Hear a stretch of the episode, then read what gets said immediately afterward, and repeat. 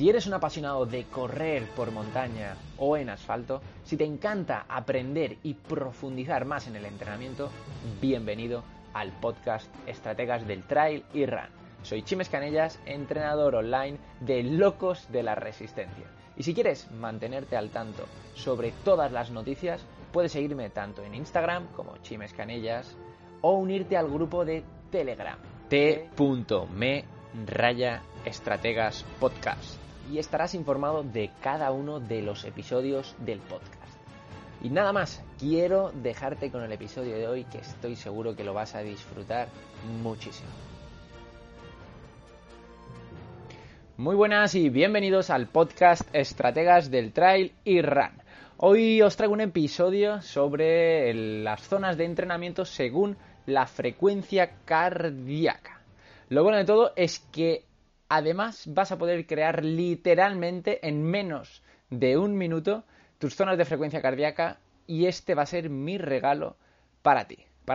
Por escucharme en este podcast desde sus inicios. Siempre, para mí, las personas que llevan más tiempo conmigo son los que tienen más beneficios.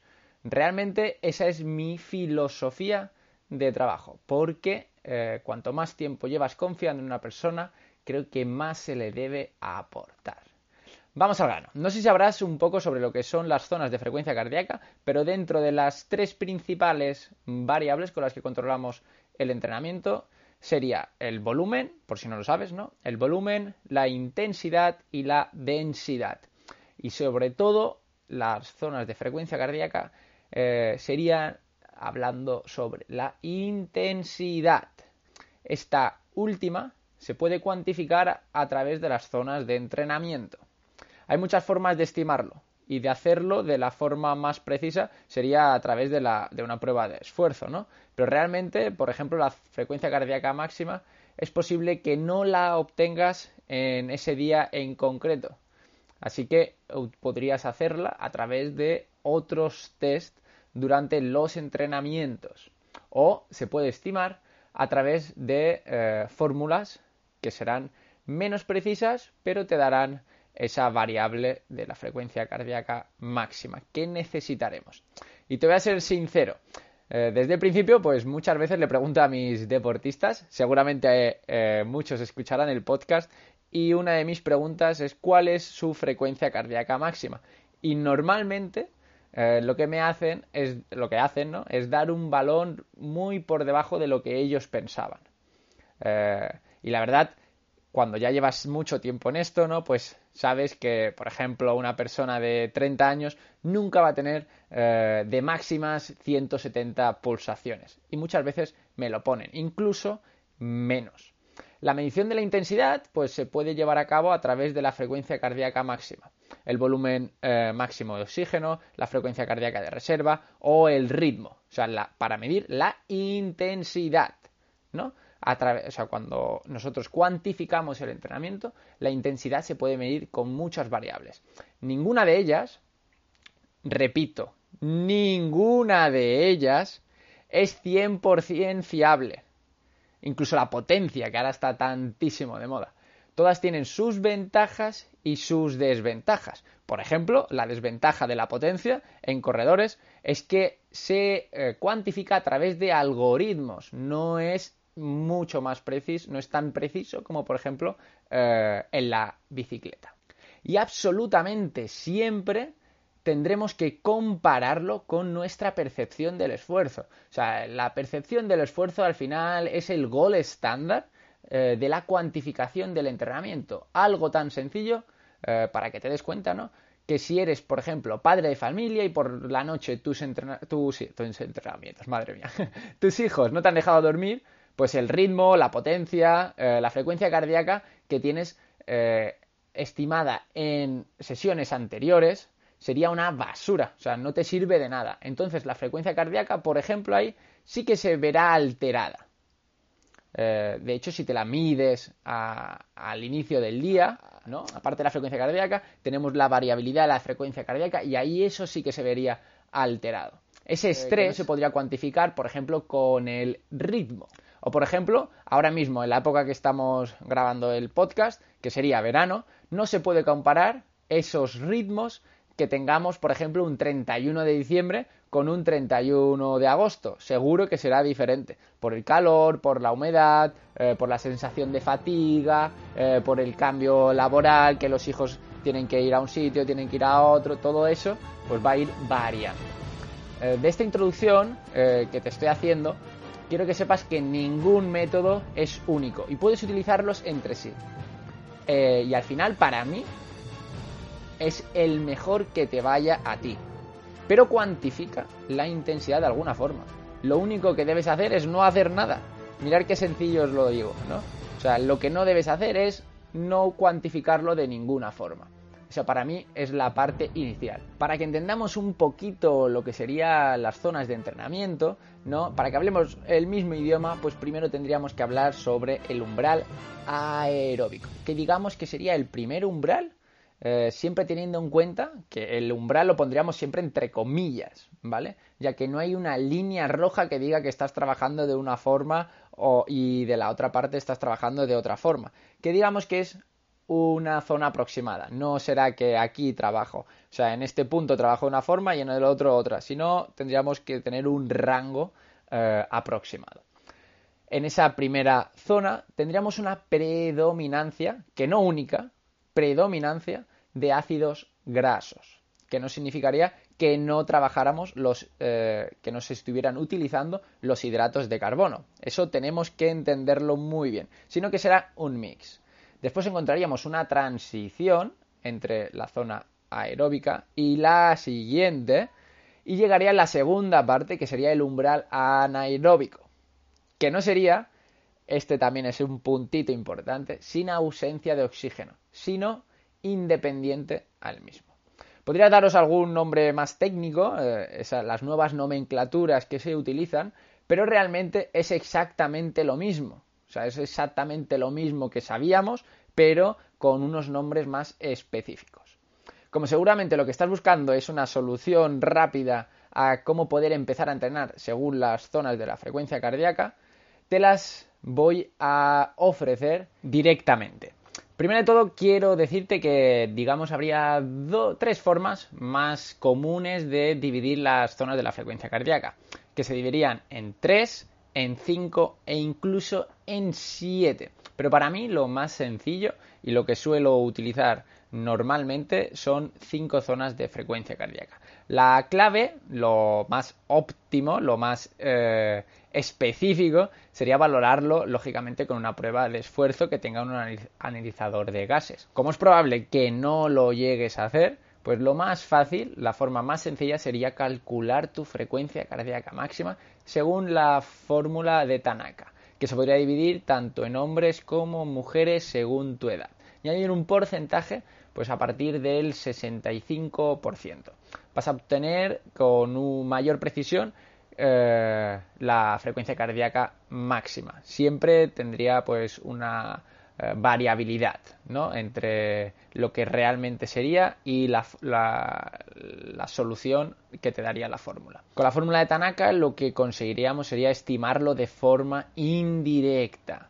Lo bueno es que, o sea, lo mejor de todo es que te he dejado en el link del podcast de hoy eh, para que puedas verlo directamente y yo te la voy a crear directamente tus zonas de frecuencia cardíaca. Así que ya te lo digo de antemano que tienes todo el trabajo hecho. Eh, por si acaso te lo recuerdo en chimescanellas.com raya podcast. Eh, haré un documento, te, haré un documento, así que aprovechalo y no dejes pasar esta ocasión. Las zonas, las cinco zonas mm, de entrenamiento según la frecuencia cardíaca eh, que te voy a contar hoy, primero de todo empezarían, digamos, por la zona 0 la zona 1. Esas zonas, pues, serían, digamos, estarían muy, muy, muy conjuntas. Muy juntas, perdona. Eh, en ciclismo sí que la zona 0 es muy evidente, pero cuando hablamos de correr, yo la juntaría la zona 0 y la zona 1. La primera zona de entrenamiento sería por debajo del umbral aeróbico y básicamente la utilizaríamos como recuperación activa o regenerativa, que sería pues para ir preparándote para la sesión principal y recuperar el organismo eh, tras sesiones anteriores. Luego nos daríamos a la zona 1 realmente, ¿no? que sería para fomentar la eficiencia aeróbica. Básicamente se utiliza para mejorar la capacidad eh, de absorber esfuerzos de baja intensidad y de larga duración. La mayoría de tus entrenamientos realmente eh, estarían en zonas, mm, en estas zonas, ¿no? En las zonas bajas. Incluso en las sesiones de alta intensidad, la mayor parte del tiempo los vas, la vas a pasar en zonas de baja intensidad. Por eso, por mucho que hagamos hits, por mucho que hagamos entrenamiento polarizado, eh, entrenamientos a umbrales, cualquier tipo de metodología eh, de entrenamiento, la mayor parte de, nuestro entrenamiento va a ser a baja intensidad. Y bueno, en esta zona de, entrenamiento, básicamente lo que haremos es trabajar en Z1 y Z2. Y es frecuente que los deportistas que trabajen a esta intensidad acaban teniendo una hipertrofia cardíaca y lógicamente una mejora de las fibras lentas, ¿no? A partir de ahí nos vamos a la zona 2, eh, que esta zona pues empezaremos a notar un poquito más esa intensidad y la utilizaremos después, o sea, sería el tipo de entrenamiento que utilizamos pues los Farlex, eh, que sería un entrenamiento continuo variable, ¿vale? Lo utilizaríamos para aumentar la capacidad eh, de soportar esfuerzos aeróbicos prolongados en condiciones lógicamente aeróbicas. Y ya aquí pues subiríamos un pelín más el listón y pasaríamos a la zona del umbral anaeróbico. Quiero recordarte que no es sin oxígeno, ¿vale? Recordártelo, que muchas veces tenemos ese pensamiento y no es así. Eso sí que es importante saberlo. En esta zona ya se pensaría poner un poquito el asunto más complicado y o sea que lógicamente ya irías más rápido y sería una zona en la que buscaremos aumentar la capacidad de esfuerzos aeróbicos pero ya en condiciones de umbral anaeróbico. Lógicamente mejoraremos la oxidación del glucógeno y sus depósitos.